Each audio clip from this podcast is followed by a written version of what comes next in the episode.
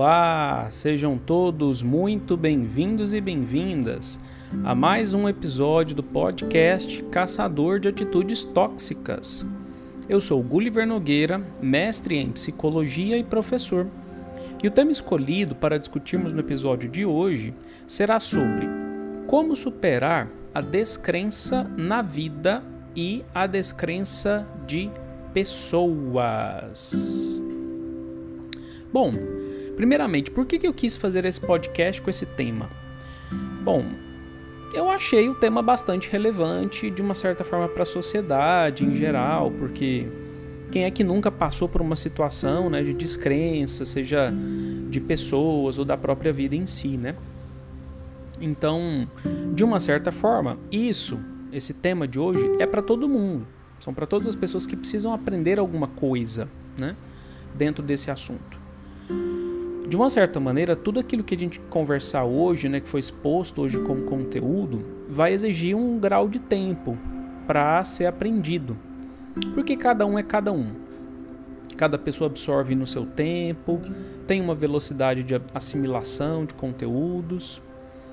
E ao tentar colocar em prática, ou até mesmo fazer algumas reflexões a respeito do assunto tratado aqui hoje, você provavelmente pode conseguir alguns ganhos.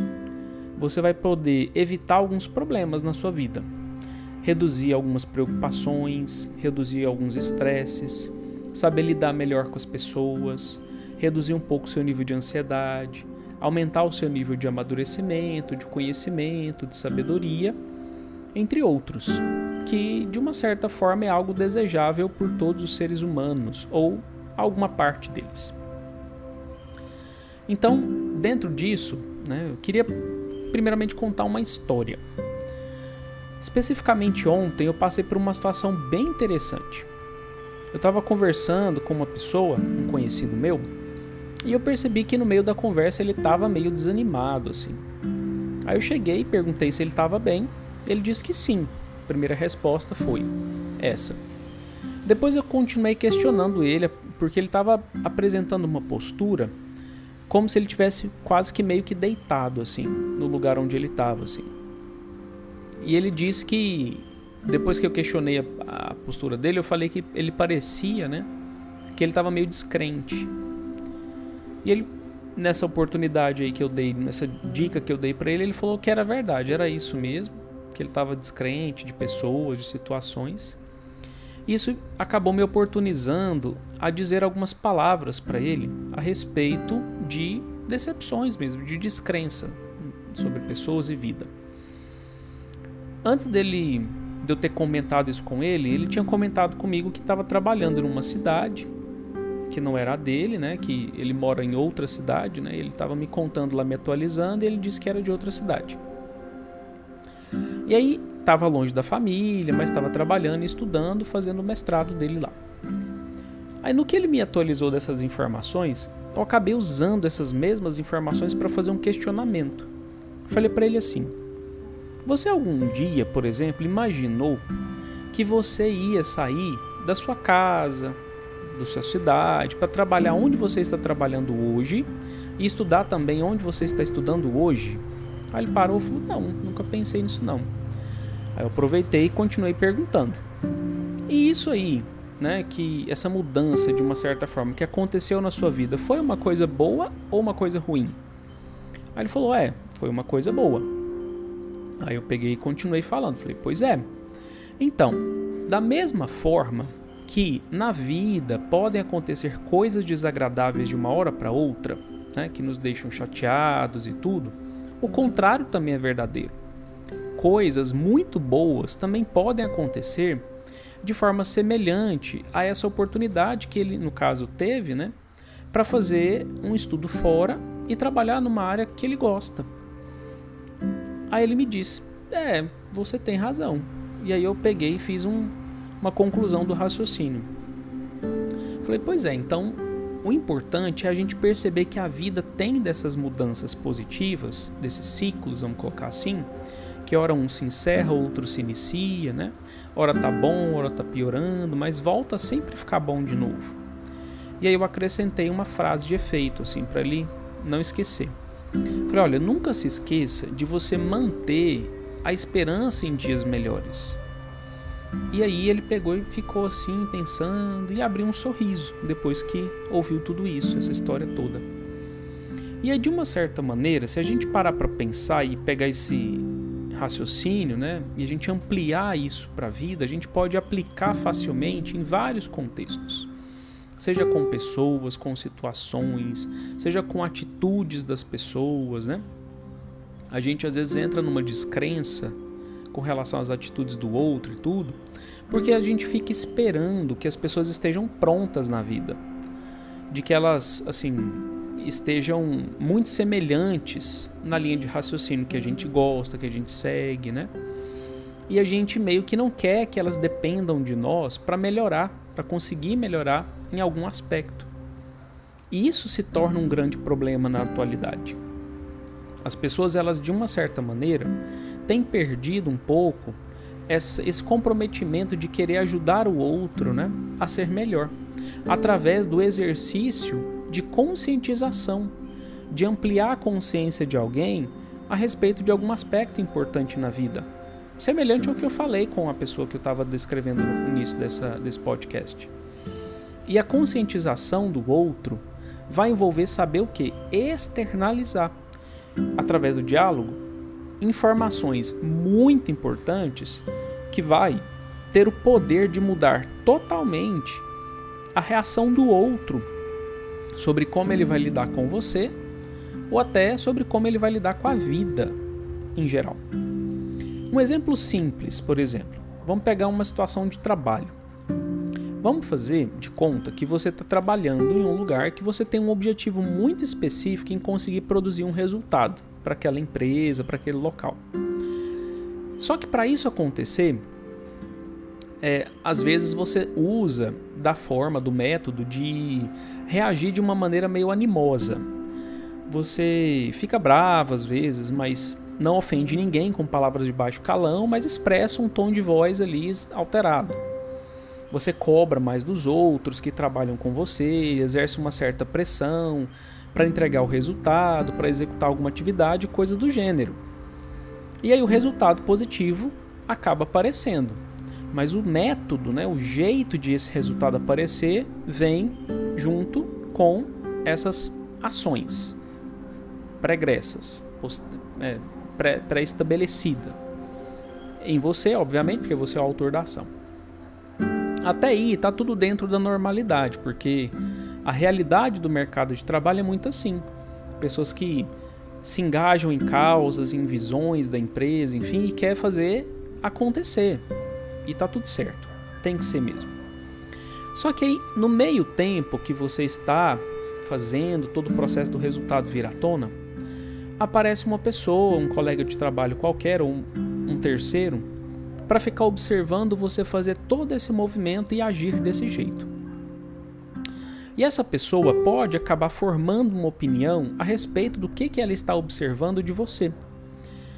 E pode ser de que a sua forma, por exemplo, de se expressar com as pessoas e até o resultado em si, ele seja pensado, destacado por quem está te observando, para essa pessoa que está te observando distorcer de uma forma até injusta o que ela está observando a seu respeito e divulgar essa informação. E aí vamos supor de que essa pessoa te observando resolve ir lá nos donos do negócio para ir lá contar tudo que você está fazendo e distorcer tudo. Falar que você está fazendo um trabalho péssimo, que você está tratando os funcionários muito mal, que o seu resultado é muito ruim, enfim.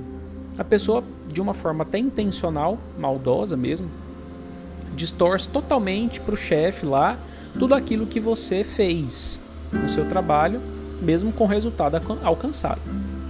E aí o seu chefe chega para falar contigo. Nessa situação, você vai ter duas opções.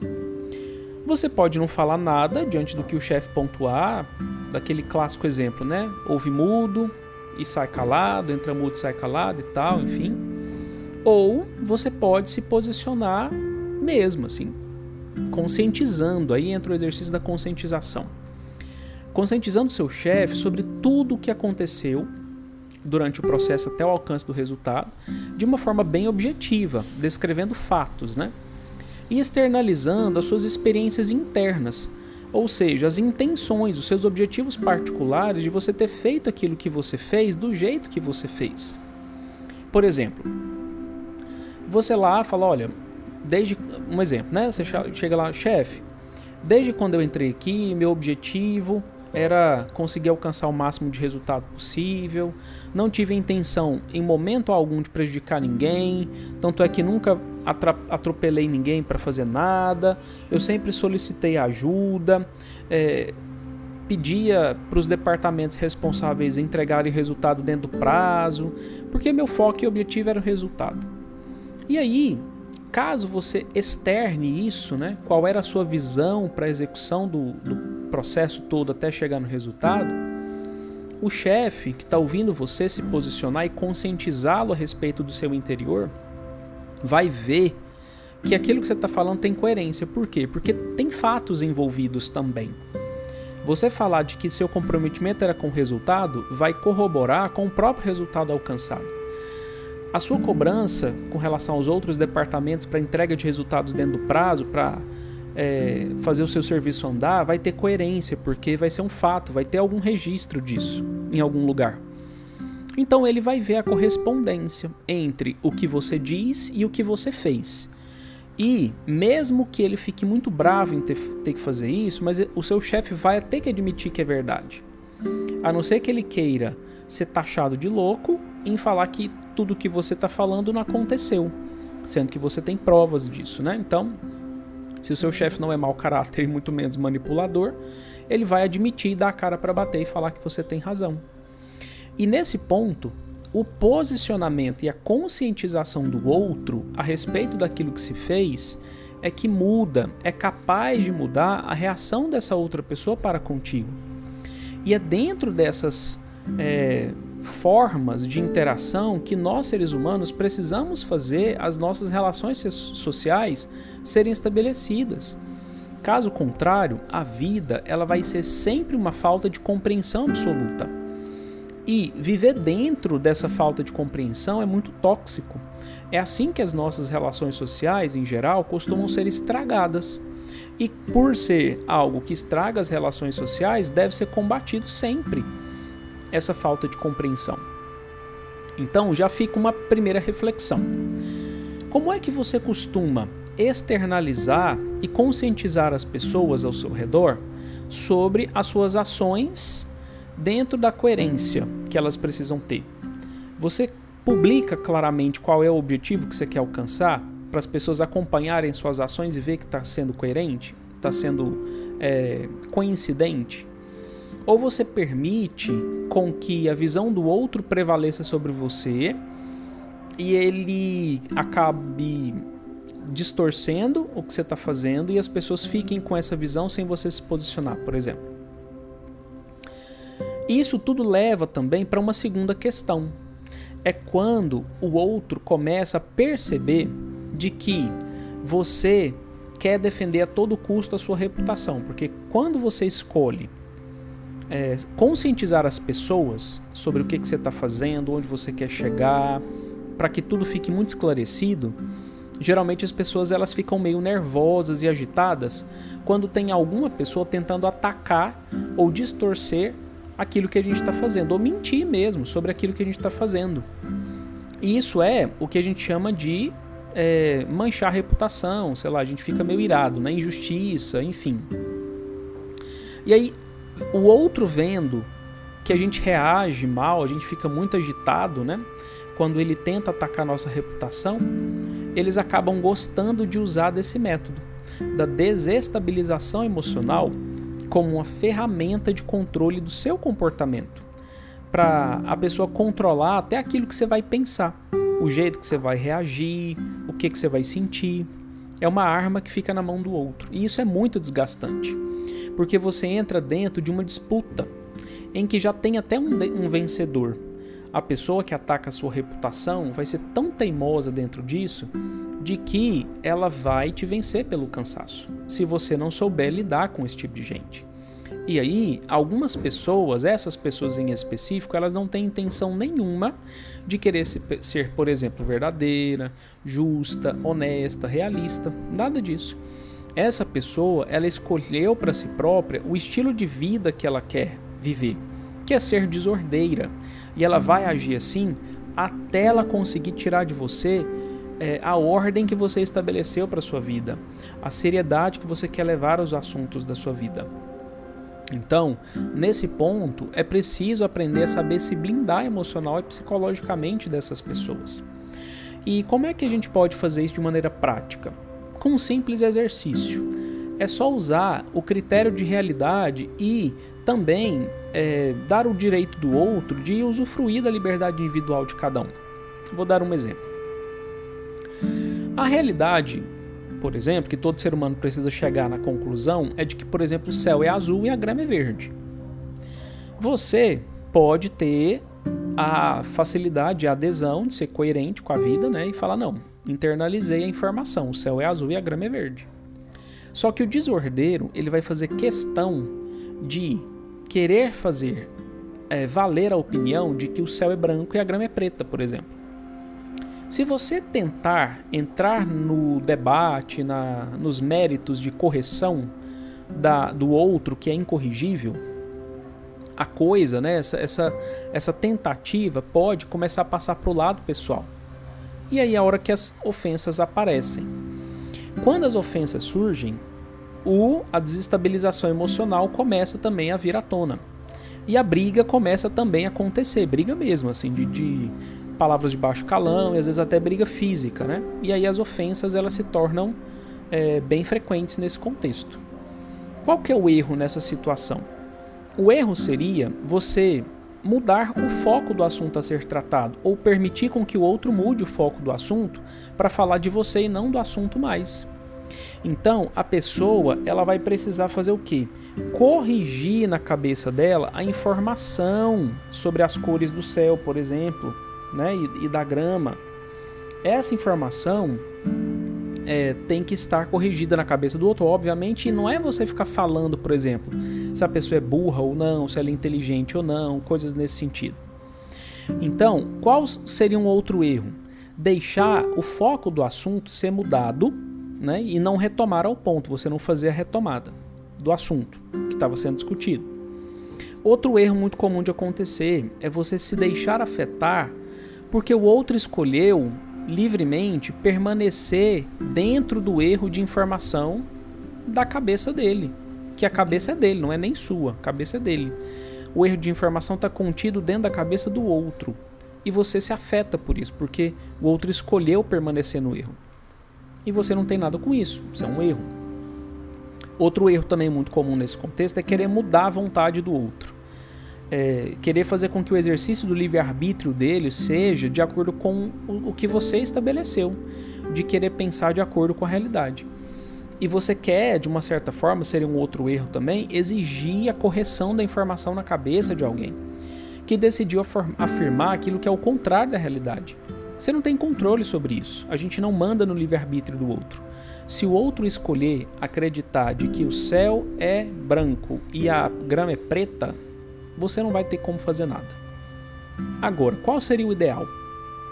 O ideal seria você apenas observar esse erro sendo afirmado por alguém, explicar qual é o erro da informação, sem falar de quem está divulgando a informação errada, e bem como mostrar as consequências de que são inerentes a pessoa querer acreditar de que a grama é preta, por exemplo, e o céu é branco. E aí você deixar as pessoas escolherem por si próprias, exercitar o livre-arbítrio delas da maneira que elas quiserem e seguir, acreditar naquilo que elas quiserem acreditar. A realidade em si, ela não vai mudar para ficar de acordo com a opinião errada de alguém que resolveu aderir à insanidade como filosofia de vida. A realidade vai continuar sendo a mesma. Não é um poder mágico não é magia que acontece quando alguém pensa, nossa, a grama é preta. E esse pensamento vai lá, gera um pó mágico que atinge a todas as gramas do mundo para transformá-las em grama preta. Isso não vai acontecer. Então deixa a pessoa pensar de forma insana. É o direito que ela tem. pra exer de, de exercer o livre-arbítrio dela. Outro ponto ideal que seria bacana para seguir é aprender a ignorar quem não quer ser realista e quem também gosta de construir narrativas equivocadas e distorcidas e até mentirosas. Não dá atenção mesmo. Quando não tem plateia, não tem show. Uma outra questão ideal que seria bom seguir seria você se aproximar mais de quem prefere ver as coisas tais quais elas são e se rodear de pessoas assim. E por fim, é, uma outra coisa ideal nessas relações sociais seria você ser firme nessas escolhas de ter quem você quer ter por perto, de escolher melhor e ser firme dentro dessa escolha. Afinal, existe uma frase bem clichê, né? Mas ela é bem verdadeira, assim, que diz: você é a média de geralmente cinco pessoas que mais convivem com você. E aí vai mais uma segunda reflexão. Quais são as pessoas que você quer ter por perto? Fica aí para você pensar durante o resto do dia e também para o final de semana. Então, esse foi mais um episódio do podcast Caçador de Atitudes Tóxicas. Quero agradecer a todos vocês, meus ouvintes e amigos, que sempre me inspiram e me apoiam. E se você, porventura, gostaria de ter acesso a mais conteúdos gratuitos, você pode acessar o meu site, que é www.gullivernogueira.com.br para receber lá conteúdos exclusivos e gratuitos. E também alguns cursos ali presentes para você fazer é, aprendizagem bem eficaz assim de maneiras de amadurecer psicológica e afetivamente e também lidar com pessoas tóxicas e você se blindar emocionalmente delas. Lá também no meu site tem o endereço para todas as minhas redes sociais, seja Instagram, o canal do YouTube, o Facebook e também o Clubhouse. E caso você veja que esse episódio foi útil para sua vida, compartilhe ele com alguém que você sabe que esse conteúdo vai ser útil na vida dessa pessoa. Muito obrigado pela a sua atenção, um grande abraço e até mais!